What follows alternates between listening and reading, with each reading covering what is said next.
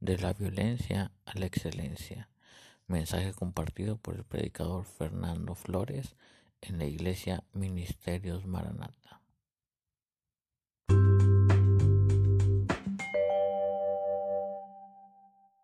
Y pues bueno, hoy en esta tarde he sido invitado para dar testimonio de las grandezas que el alto Dios ha hecho para con nosotros. Y estamos contentos de poder dar nuestro testimonio y poder transmitirlo a través de este canal, a través de esta transmisión. Y que yo creo, tengo la certeza y la seguridad que todo aquel que lo va a escuchar va a acrecentar su fe.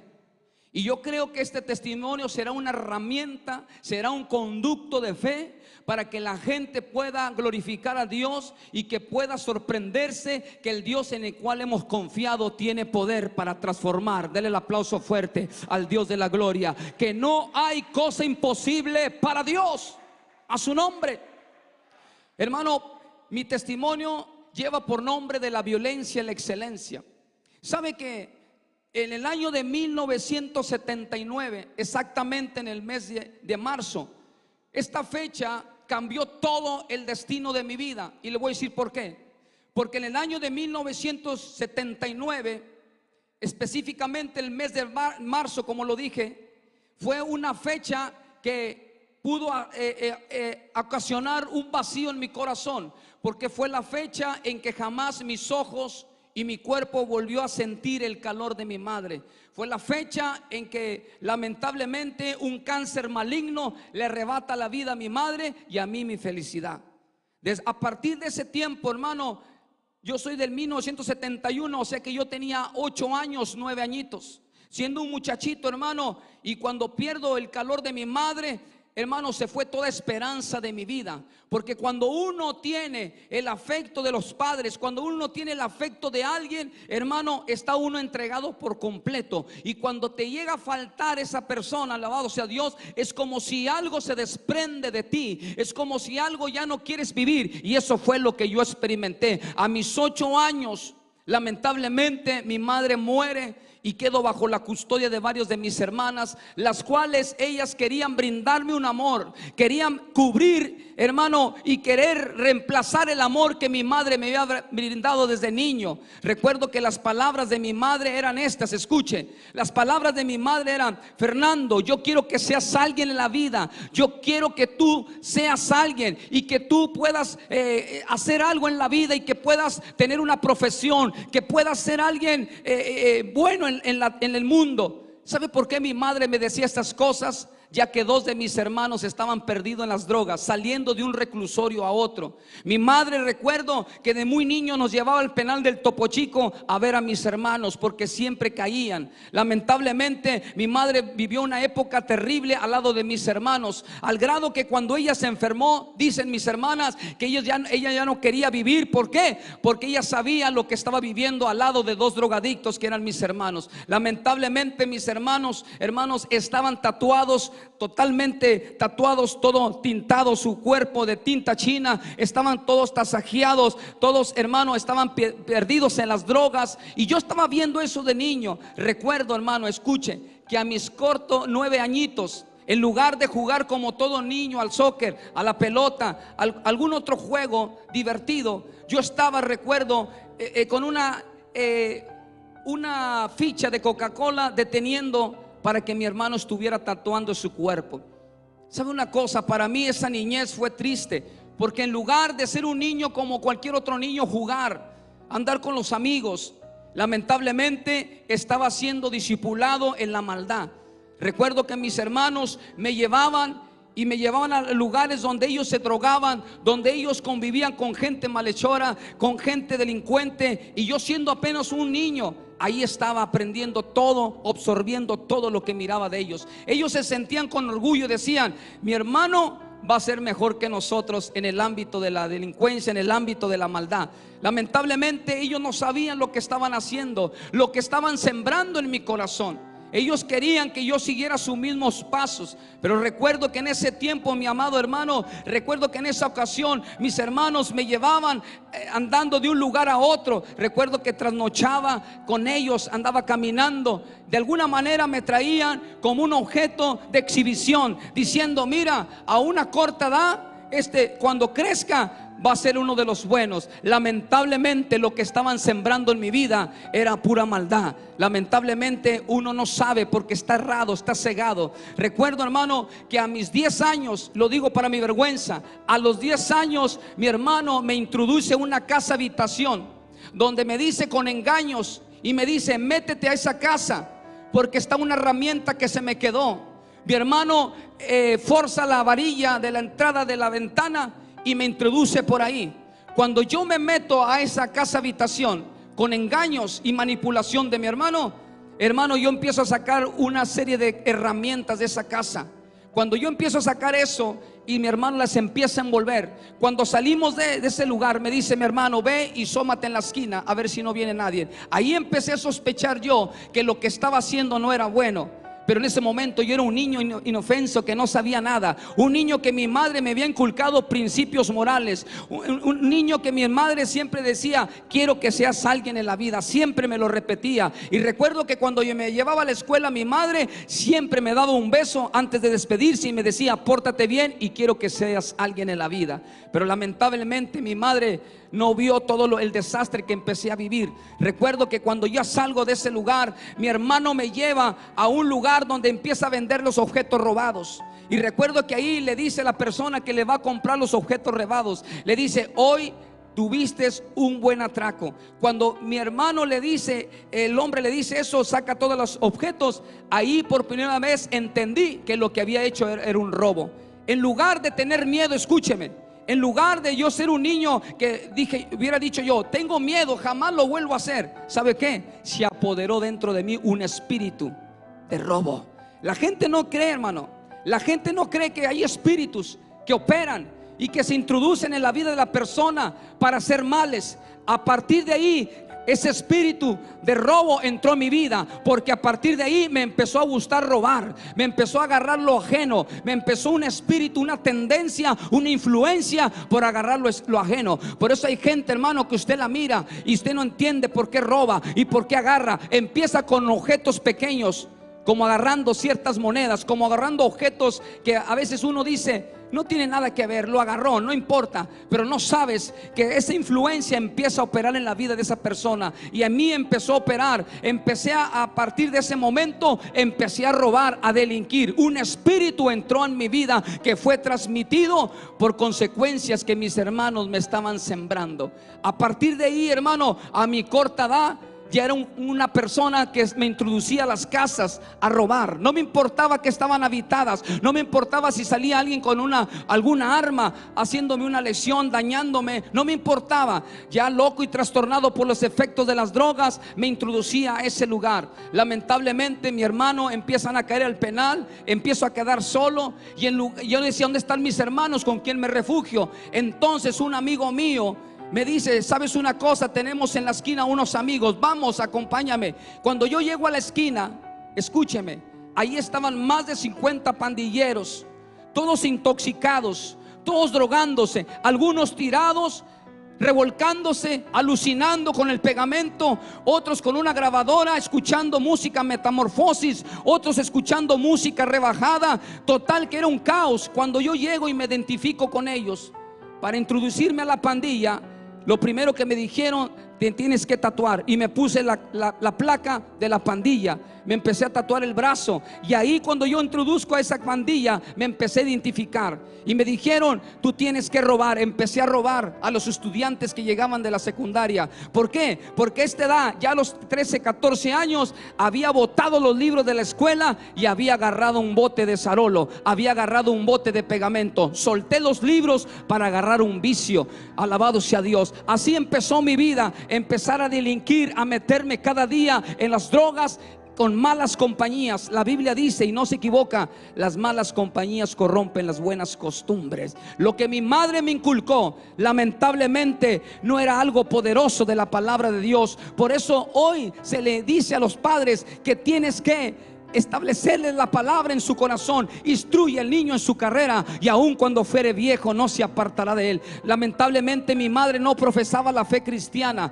Ella era una persona que solamente tenía una fe popular, pero no tenía el conocimiento de Dios y lamentablemente todo lo que un día sembró en mi mente no pudo ejercer el cambio en mi vida. Así empecé a vivir, amados hermanos, de un lugar a otro. Vivía con mi hermana, ella se cansaba dos, tres años y me mandaba con otra hermana. Y así, hermano, empecé a vivir mi vida con un vacío y una soledad. Recuerdo que en esos momentos mis hermanos ya no podían conmigo. Lamentablemente aquel niño que un día era tranquilo, ese niño se empezó a desordenar. Empezó a haber un, un comportamiento malo en mi vida. Era un desorden en mi vida, al grado que mis hermanos decían, ya no podemos contigo. Me dijeron, aquí te vas a alinear o si no está la calle. ¿Sabe qué preferí? Preferí la calle. Con más de cinco pandilleros en una casa abandonada, ahí nos juntábamos. Ahí vivíamos en una casa sola, más de cinco pandilleros. Ahí me identifiqué con ellos porque ellos, al igual que yo, sus padres los habían abandonado. Eran personas que no los querían en casa, al igual que yo. Ahí me identifiqué con ellos. Y para poder solventar nuestro vicio teníamos que robar a diario. Teníamos que asaltar por las noches a los trasnochadores. Recuerdo que un amigo mío, al lugar de, de decirme algo bueno, me dijo, vamos a ir al centro. Y al centro, ahí vamos, vamos a robar más ahí me introduje yo a lo que es la zona de tolerancia en Colegio Civil Artiaga. Empecé a introducirme a la zona de ahí de, los bares, de los antros. Ahí me empecé a identificar con algunos carteristas, con algunos pancheros que vulgarmente se les llama pancheros cristaleros. Ahí me empecé a involucrar con ellos en Colegio Civil Artiaga, entrando y metiéndome a los antros a robar y a asaltar, perdiendo mi vida cada día, cada instante de mi vida. En ese momento, hermano, mi familia realmente se desamparó de mí. Mi familia ya no querían saber nada de mí. Caía a las cárceles, a las demarcaciones de policía. Cada día, al grado que la gente de la policía me decía, eres carne de presidio, eres er, carne de presidio, tu vida nunca va a cambiar, eres una escoria de la sociedad. Esos eran los apodos que me ponían. Y tanto fue el trauma, el tormento que los agentes judiciales me decían, que llegó el grado en que yo me creí que yo no servía para nada. Porque siempre estaba detenido, ganchado en la celdas de demarcación. Le di vuelta a todas las demarcaciones de policía. Estuve incluso aquí en La Madero cuando estaba la demarcación de La Madero. Estuve en todas las demarcaciones, Policía Tránsito de Guadalupe, Sedeco de San Nicolás de las Grasas. Estuve en Cadereyta. Le di vuelta a todas las demarcaciones porque donde yo me paraba siempre tenía un problema. Realmente yo decía, ¿por qué no cambio? ¿Por qué yo no puedo ser diferente? ¿Por qué los consejos de mi madre no pude yo cambiar? ¿Por qué soy un drogadicto? ¿Por qué soy un esclavo del vicio. Yo recuerdo que me quedaba solo, mi amado hermano. Me quedaba en las calles. Ahí tirado me daba la noche. Lo digo para mi vergüenza. Hermano, llegué a quedarme en las placas ajenas de las casas. Ahí me quedaba. Cuando la gente se enteraba que estaba un, un hombre ahí drogado arriba de su placa, me echaban la granadera. Lamentablemente, hermano, era algo triste. Ser un drogadicto no es nada fácil. Ser un drogadicto es lo peor que puede ser uno en la vida, hermano. Porque hay un vacío, porque nadie te quiere, nadie te tiene confianza. Un drogadicto, hermano, es lo peor que puede haber en la vida. Pero sabe una cosa, a eso vino Cristo, a buscar y a salvar lo que se había perdido. Alguien puede dar un aplauso fuerte al Dios poderoso, al que vino para levantar al perdido. Aquel que no puede cambiar. A eso vino Jesús.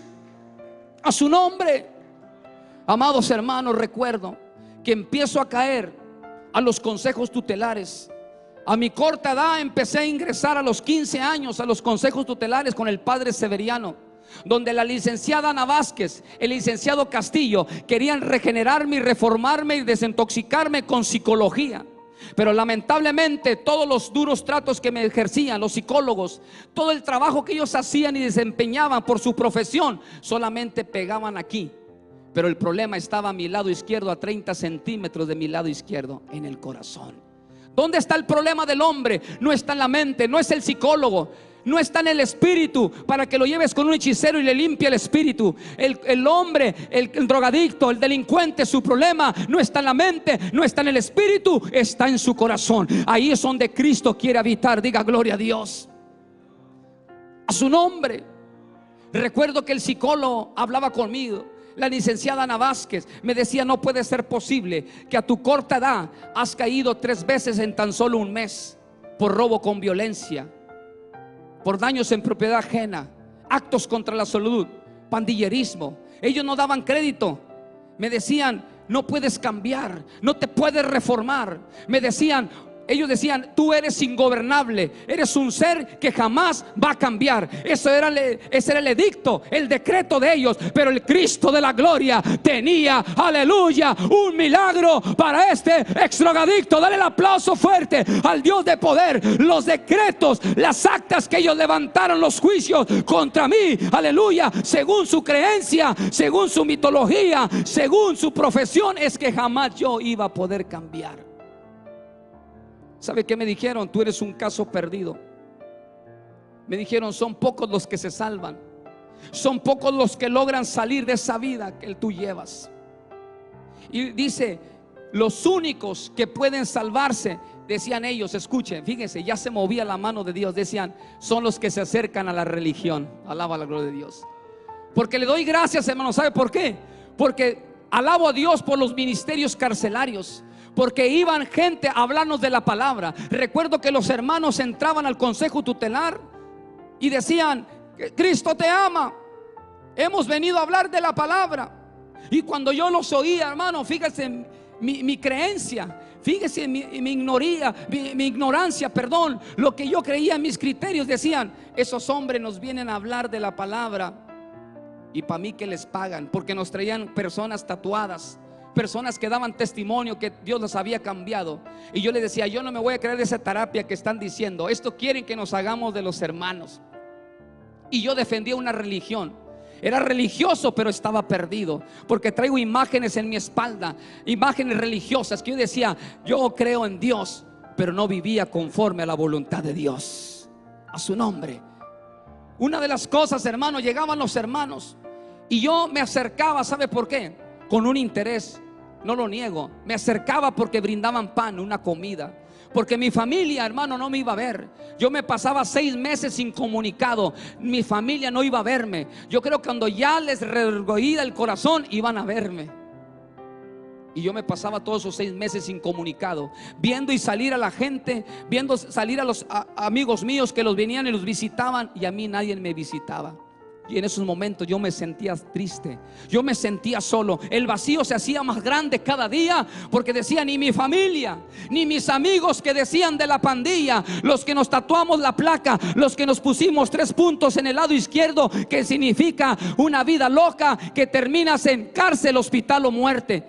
En mi, en mi párpado izquierdo, que significa soy antisocial, soy ingobernable, no me sujeto a las leyes, pero un día me sujeté a la ley suprema, a, a la autoridad del cielo. Dale un aplauso fuerte, alaba la gloria de Dios, porque para Dios no hay nada imposible. Diga gloria a Dios, a su nombre.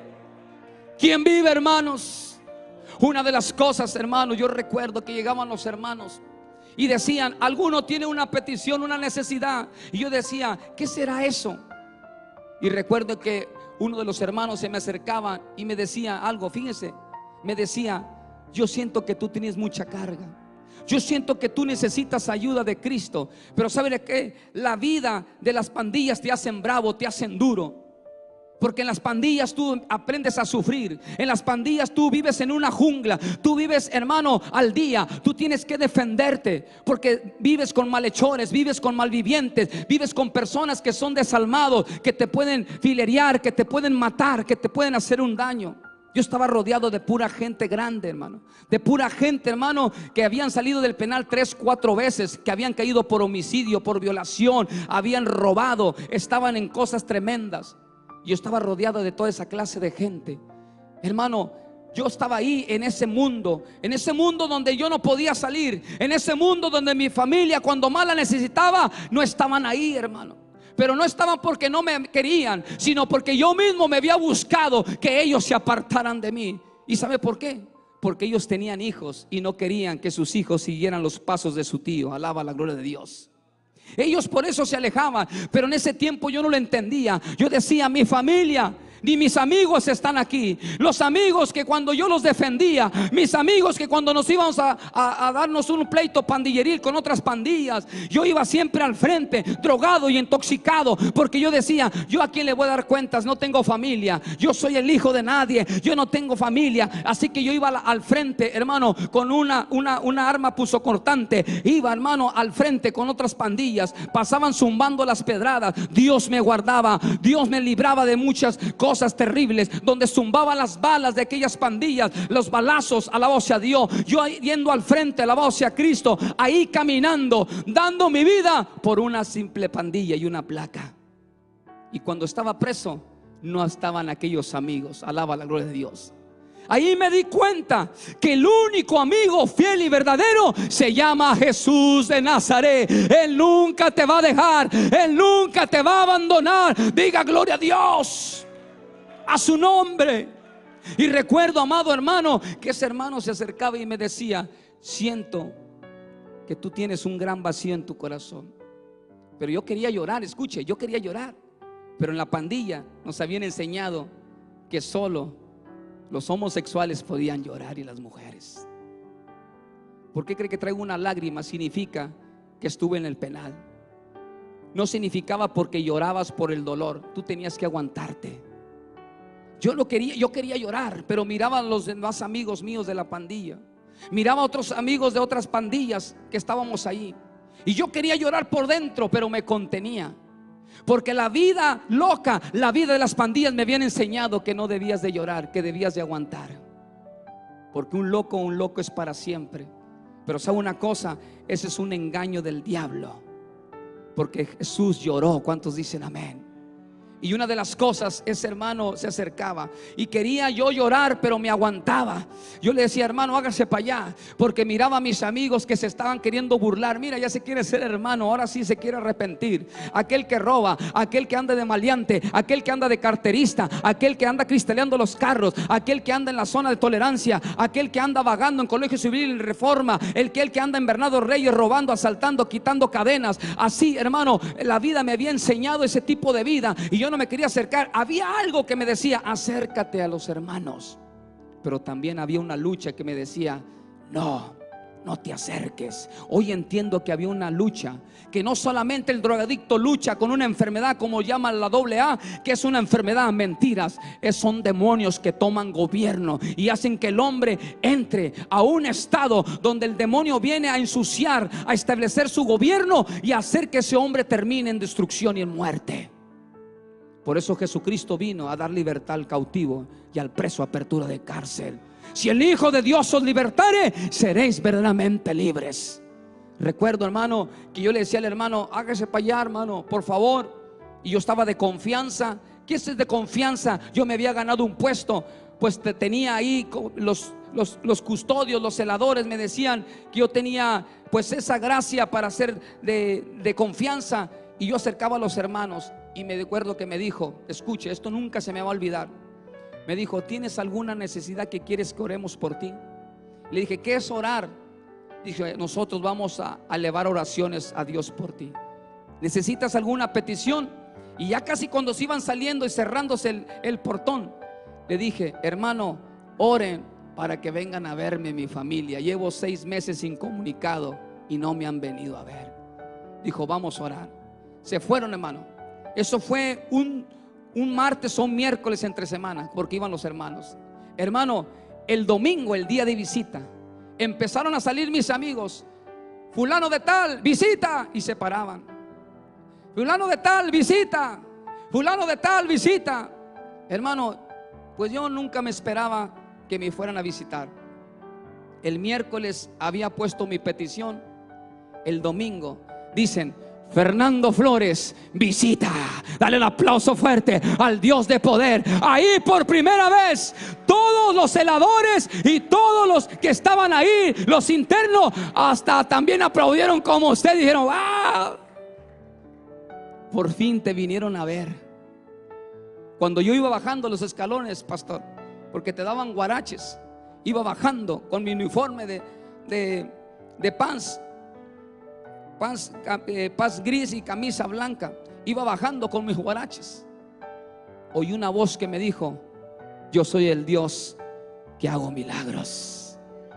Yo no entendía eso. Dale el aplauso. Yo no entendía eso. Yo pensaba que eran los delirios de persecución, que era porque ya quería droga, porque ya llevaba seis meses detenido, desintoxicado, ya no ingería drogas. Ahí estaba, hermano, metido. Yo dije, a lo mejor son las secuencias que ya quiero droga. Cuando yo bajo, escuche, esta escena, espero no, espero contenerme y no llorar, porque es una escena muy triste. Cuando yo bajo, veo a mi hermana estaba la malla. Y yo corro a verla. Y yo la abrazo a mi hermana así de la reja. Y ella me dice, ¿hasta cuándo vas a cambiar? Esta no es la vida que mi madre quería para ti. Mira cómo andas. Todo tatuado, 75 tatuajes. Has caído como tres veces, manito. ¿Hasta cuándo vas a cambiar? Y yo en ese momento le dije, voy a cambiar. Sácame de aquí. Ya voy a cambiar ya escarmenté, yo quiero cambiar. Y mi hermana me dice, pues voy a arreglar, no sé cómo esté aquí el asunto. Le dije, ve con la licenciada Ana Vázquez, háblale. Ella tiene mi caso, mi expediente. Y recuerdo que en ese momento, escuche, llegó el panadero y le dije a mi hermana, cómprame un pan. Fíjate, hermano. Dije, cómprame un pan. Y mi hermana dijo, está bien. Yo se lo pedía como un niño. Y me acuerdo que mi hermana le dijo al panadero, oiga, dijo, ¿de cuál quieres? Dije, de este, de este, y aquel, aquel, aquel. Cuando mi hermana ve mi actitud y los compra, y le dice el panadero, dice, le tiene que pedir permiso a los custodios para que les pasen ese pan. Le dije, no, no le digas nada, pásalos por, por, los agujeros de la malla sin que te den cuenta. Recuerdo que mi madre, mi hermana me los pasaba y sabe que me los empezaba a atragantar. Y mi hermana cuando vio esa escena empezó a llorar conmigo. Cuando mi hermana vea esa actitud de mí, dijo, ¿dónde has caído? ¿Dónde está ese niño aplicable? Ese niño que tenía futuro. Ahora está detrás de unas rejas a su corta edad y ahora está tatuado. Ahora no tiene un futuro, un porvenir. Ahora estás hecho garra. Mira dónde estás. Alabado sea Dios. Cuando vio mi, mi hermana que estaba comiendo aquel pan, atragantándomelo. Allí por primera vez sentí el dolor. Allí por primera vez sentí que yo tenía que cambiar. Yo quería cambiar, pero no sabía cómo. Yo quería salir de ese mundo, pero no tenía la respuesta. No sabía cómo hacerle. Yo quería cambiar, pero había demonios que también estaban dentro de mí que se oponían. Hoy entiendo por qué había tanta guerra, porque iba a ser un ministro de la palabra. Hoy entiendo, dale el aplauso fuerte, porque tuvo tanta guerra, porque los demonios no me soltaban del vicio de la droga, porque yo iba a ser un ministro de su santo evangelio. Diga gloria a Dios. Hermano, a la otra semana llegaron los hermanos y yo rápidamente corrí y le dije, ¿sabe qué hermano? Dios escuchó. Dijo, ¿por qué? Porque vinieron a verme. Dijo, ya ves, si tú buscas a Dios, Él nunca te va a dejar. Si tú buscas a Dios, nunca te, va a pasar nada. Hermano, salí, me dieron la libre me otorgaron el perdón, salí. La licenciada Ana Vázquez dijo, si vuelves a ingresar, ahora vas a ir a la correccional por un año. Y la correccional era lo más duro, hermano, porque era un maltrato y eran abusos a los menores. yo le dije, jamás vuelvo a este lugar. Y hecho y hecho, jamás volví, hermano. Pero ahora volví, volví a caer, pero volví a caer al penal del Estado. Porque ya no tenía 14 años, ya no tenía 15 años, 16 años, 17 había desarrollado una maldad diferente. Ahora, hermano, mis ingresos ya no eran demarcaciones, no eran cárceles municipales, ahora era el penal del Topo Chico. Estando en ese lugar, parecía ser que yo no podía cambiar. Parecía ser que las cadenas eran tan gruesas, tan duras que yo no podía cambiar. Estando en el penal, escuche, ya casi termino. Todo lo que me sembraron en las cárceles, que había un Cristo que podía cambiar mi vida y que todo lo que me dijeron, cuando te sientes en problemas, Cuando sientes que ya no puedas, clama a Jesucristo, clama a Él y Él te va a escuchar. Pídele con todo tu corazón y Él te va a atender, porque Él no desprecia un corazón contrito y humillado. Cuando sientas que ya no puedas, cuando sientas morirte, clama a Jesús y Él te va a responder. La vez que caí al penal, hermano, en el año de 1996, en el mes de abril, escuchen. Estando yo ahí por intento de homicidio, intenté matar a un compañero del niño artillero. Estando ahí preso, hermano, por daños en propiedad ajena y todos los expedientes que se me habían acumulado, falta de firmas, estaba, hermano, totalmente atorado con la autoridad. No había cumplido con las, con las eh, eh, firmas pendientes que tenía. Se me habían acumulado todos los, los procesos. Estaba perdido. Cuando yo ingreso, hermano, yo dije, aquí ya no salgo de este lugar. ¿Por qué? Porque tenía pleitos con otras pandillas y sabía que me esperaban para matarme. Y en ese momento, cuando yo entro a observación, estando yo en observación, primero en el cuarto juzgado de lo penal, ahí empezaron a tomar mi, mi expediente. De ahí fue ingresado a observación. Estando yo en observación, escuche, ahí en ese lugar me acordé de lo que aquellos hermanos me habían dicho cuando yo tenía 15 años, 14 años, 17 años, 16 años. Me acordé lo que me dijeron, cuando estés en problemas, clama a Jesucristo. No me quedaba otra, tenía que hacerlo, tenía que romper con mi orgullo de pandillero, tenía que quebrarme porque era era buscar, clamar a Jesús o enfrentarme con esos hombres que me iban a matar. Y ahí, hermano, escuche, me incliné en una forma, posición fetal, me puse y le dije a Dios, no a Jesús porque a Jesús no le conocía. Yo dije, Dios, si tú verdaderamente existes, cámbiame y sácame de este lugar. Cuando yo estoy haciendo eso, escuche hermano, estaban los de la Sierra Ventana, los dragones de la pandilla, habían matado a un pandillero, estaban conmigo ahí. Y ellos se burlaban, decían, ¿qué estás haciendo? ¿A poco eres de los hermanos? ¿A poco estás rezando? Y son una cosa, ellos no sabían que yo estaba entrando en un éxtasis poderoso con Dios. Cuando yo estaba en posición fetal, escuche, esto esto es tremendo.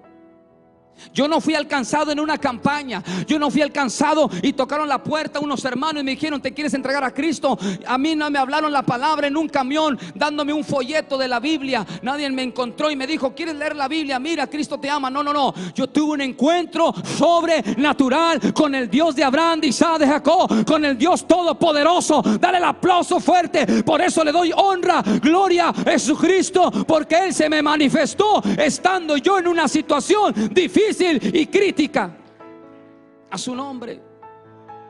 Voy a terminar. Cuando yo estoy ahí, yo le empiezo a pedir a Dios que me ayude. Cuando yo me empiezo a, a poner en esta posición, en posición fetal, empiezo a clamar a Jesús, a Dios, perdón, y digo, Dios, ayúdame. Cuando yo me pongo en esa posición, algo sucedió. Yo muchas veces alucinaba con los solventes químicos, con las pastillas psicotrópicas, con el peyote, con el inhalante. Yo alucinaba con el 5000, alucinaba. Más de cinco pandilleros nos íbamos al monte a inhalar, a flexiar. Y yo alucinaba.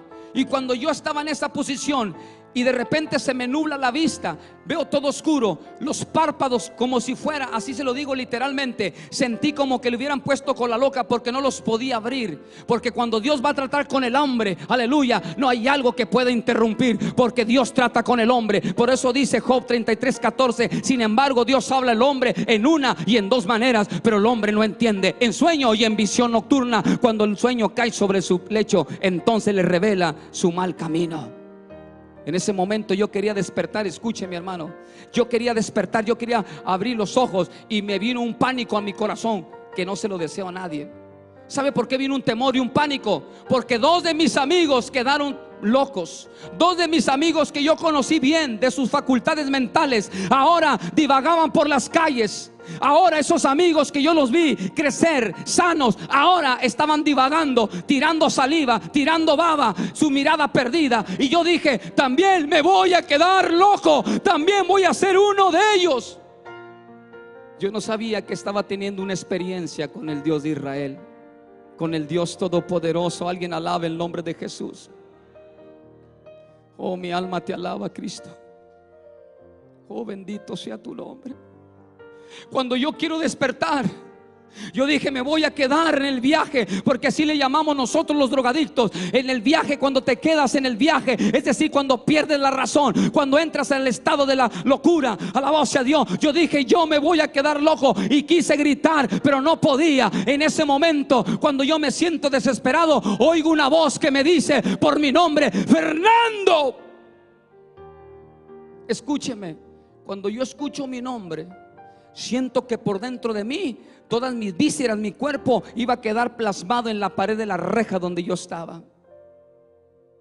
Cuando oigo mi nombre, Fernando, así se lo digo, sentí que esa voz tenía tanta autoridad para que en ese momento me quitara la vida o me diera la oportunidad de vivir y enderezar mis caminos.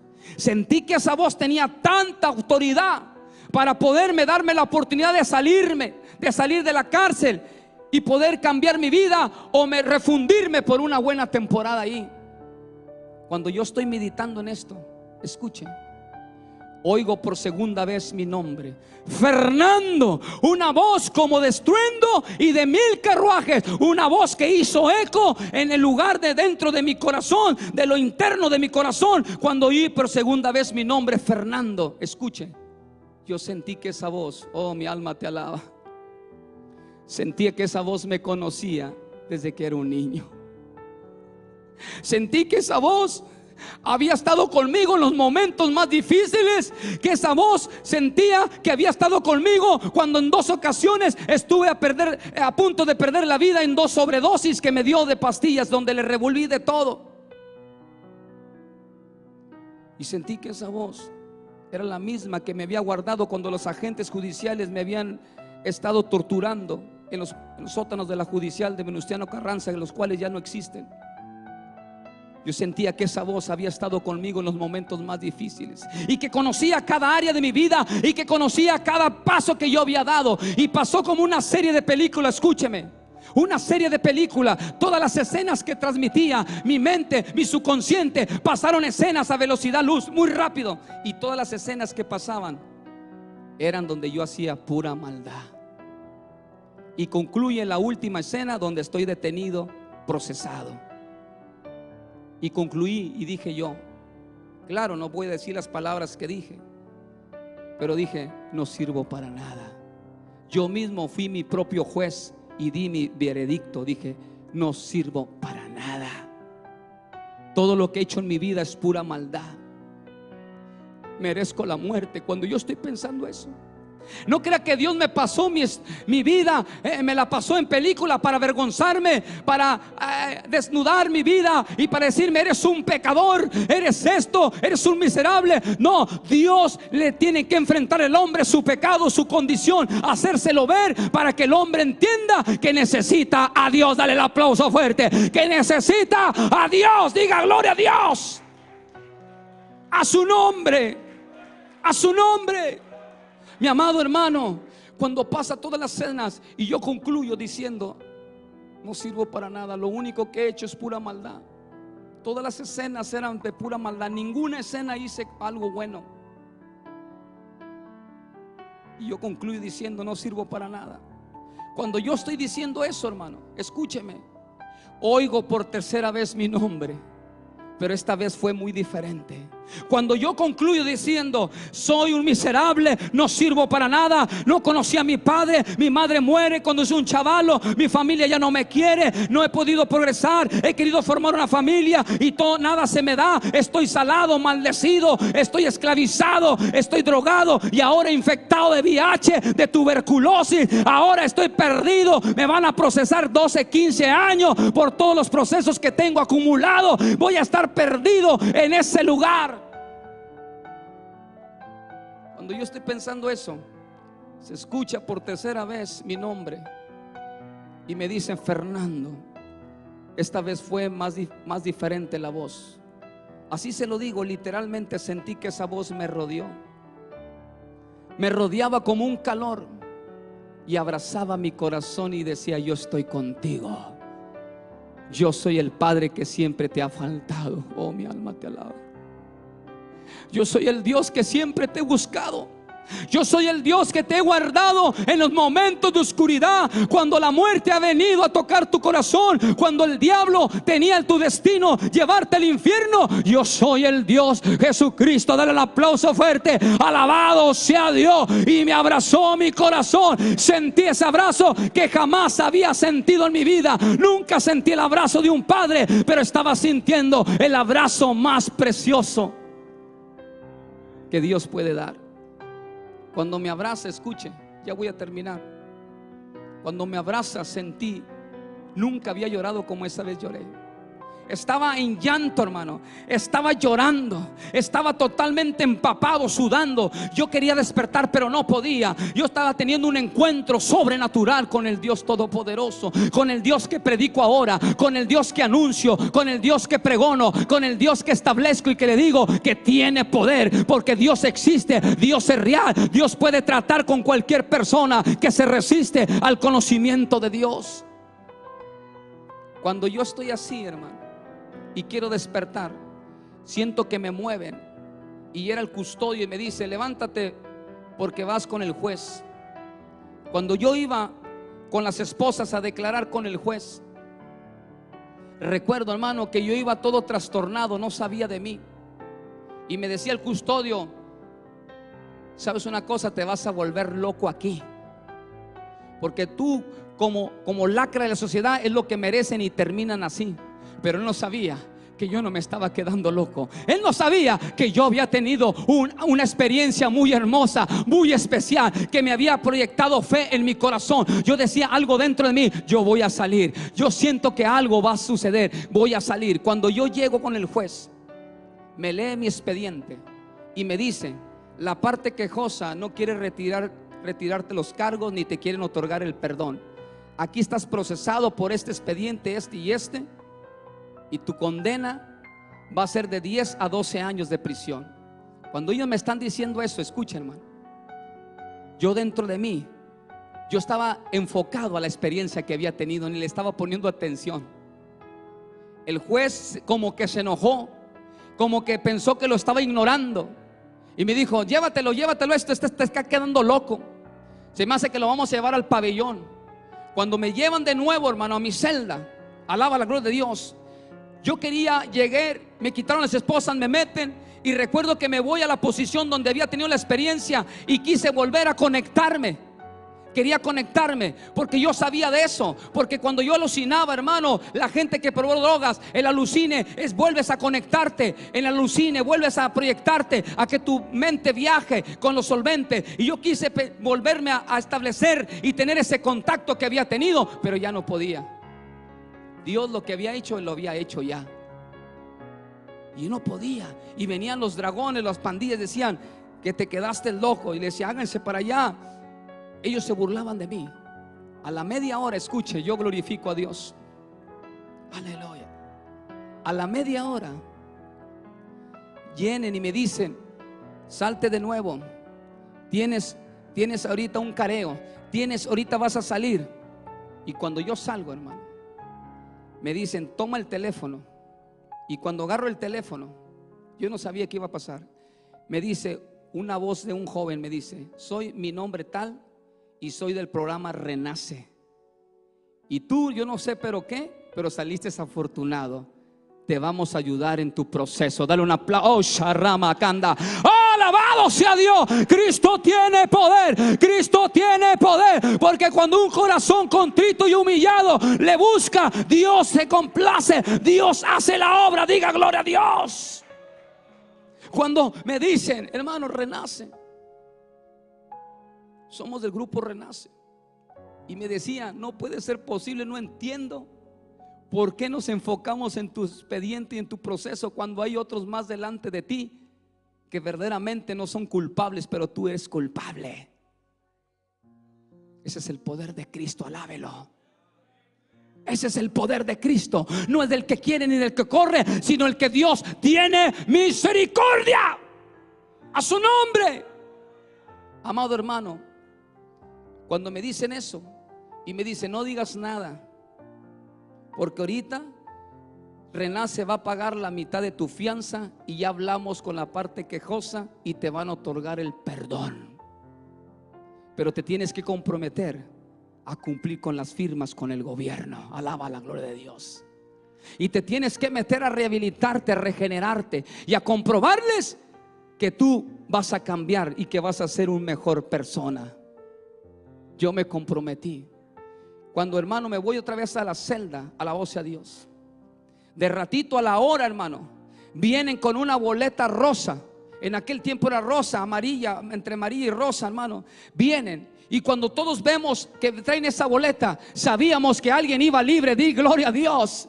Nunca pensé que era yo. Los pandilleros decían, ¿acaso voy a salir yo? Decían unos otros, soy yo, soy yo. Pero ninguno de ellos, cuando dijeron, Fernando Flores Ramos queda en libertad. Alguien diga, gloria a Dios. Cristo tiene poder. Alguien alabe su nombre. Alguien diga, gloria a Dios.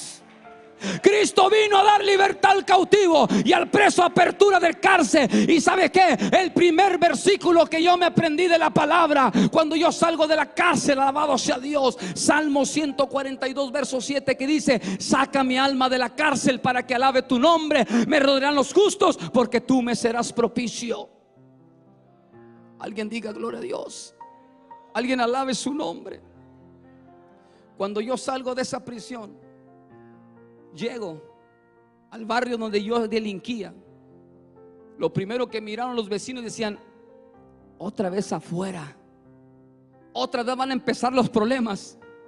Yo podía ver la murmuración de la gente, escuche, porque cuando uno anda en drogas, la gente lo odia a uno. Llegaron a levantar firmas para correrme de mi barrio. Ya los vecinos no me querían. Era un fastidio para ellos. Cuando me ven entrando, yo podía sentir lo que ellos hablaban de mí. Ahí ve otra vez el drogadicto. Van a empezar otra vez los problemas. Ahora sí lo matamos. Pensaban, decían, tendrá pacto con el diablo que ya salió. ¿Cómo le hace?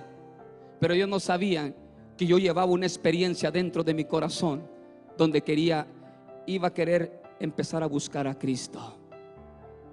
Cuando llegan los hermanos de esa privada y me dicen, Fernando, supimos que ya saliste de prisión te invitamos a una campaña en la iglesia. Me llevan a la, tercera iglesia del Nazareno en la Niño Artillero. Y me meten ahí, hermano. Y recuerdo que venía un pastor, no sé de qué parte era. Y me llevan hasta la primera fila. Y ahí, hermano, dice aquel pastor, habrá alguien que quiere recibir a Jesucristo como su único y suficiente Salvador personal, hermano, ni tardo ni perezoso, yo brinqué y le dije, yo quiero a Cristo, dale el aplauso, yo quiero a Jesús, dale el aplauso fuerte al Dios de poder, alguien alabe su nombre, alguien diga gloria a Dios. Cuando yo me levanto, paso al altar, me dice, íncate hijo. Empezaron a orar por mí. Empezaron a orar por mí empezaron a ministrar mi vida y hicieron que yo confesara y que repitiera una oración de fe. Ahí por primera vez lloré lo que jamás yo creo en toda mi vida había llorado. Ahí lloré. Hice un charco, hermano, donde yo fui liberado, donde el poder de Cristo vino y consumió todo mi pecado y rompió las cadenas, sacó los demonios que por años habían gobernado mi vida. Jesús llenó el vacío que había dejado mi madre. Jesús sanó las heridas que había ocasionado andando en las drogas. Ahí sentí el amor de Cristo. Ahí sentí el amor de Dios. Ahí sentí que Dios realmente existe y que Él tiene amor para salvar, que Él tiene amor, aleluya, para levantar lo perdido, lo que ya no sirve, lo inservible para Dios, aleluya, es precioso. Dale el aplauso y póngase de pie. Dios tiene poder, Dios tiene poder para cambiar y transformar la vida. Alguien diga gloria a Dios. Alguien alabe su nombre. Ahí entregué mi vida. Solamente duré ocho meses sentado en una banca. Dios me hace el llamado y me dice, mi siervo tú serás. A partir de ahí empecé a pregonar la palabra. A partir de ahí, hermano, Dios empezó a usar mi vida, a predicar la palabra. Ya han pasado muchos años, hermano, y quiero decirle que lo que hizo Cristo sigue como si fuera ayer. Porque realmente el Señor tocó y transformó mi vida. Yo quiero decirles con este testimonio que lo que antes era cerveza, marihuana, resistió el vicio, se convirtió en alimento y una vida diferente en mi casa. Dios cambió todo. Lamentablemente mi cuerpo quedó marcado, pero el único lugar que el diablo no pudo manchar fue mi corazón. Porque ahí lo tenía el Dios de la gloria reservado para sellarlo con el poder de su Espíritu Santo. Dele el aplauso fuerte al Dios de la gloria. Así es como un servidor vino a Cristo. Así es como un servidor conocí de la palabra de Dios. Así es como Dios alumbró mi vida, sacó las tinieblas, rompió las cadenas y ahora me hizo libre. Ahora predico la palabra, ahora anuncio el evangelio y muchos han creído, muchos delincuentes de diferentes carteles. Hoy malhechores, hombres mutiladores de cuerpo, hombres que han matado miles de personas, personas de lo peor de lo peor, hermano. Ahora Dios me ha dado el privilegio de llevarlo a los pies de Jesucristo. Y no por mi testimonio, sino por el testimonio que he dado de, de, Dios, que el que tiene el Hijo tiene la vida. El que no tiene el Hijo de Dios no tiene la vida.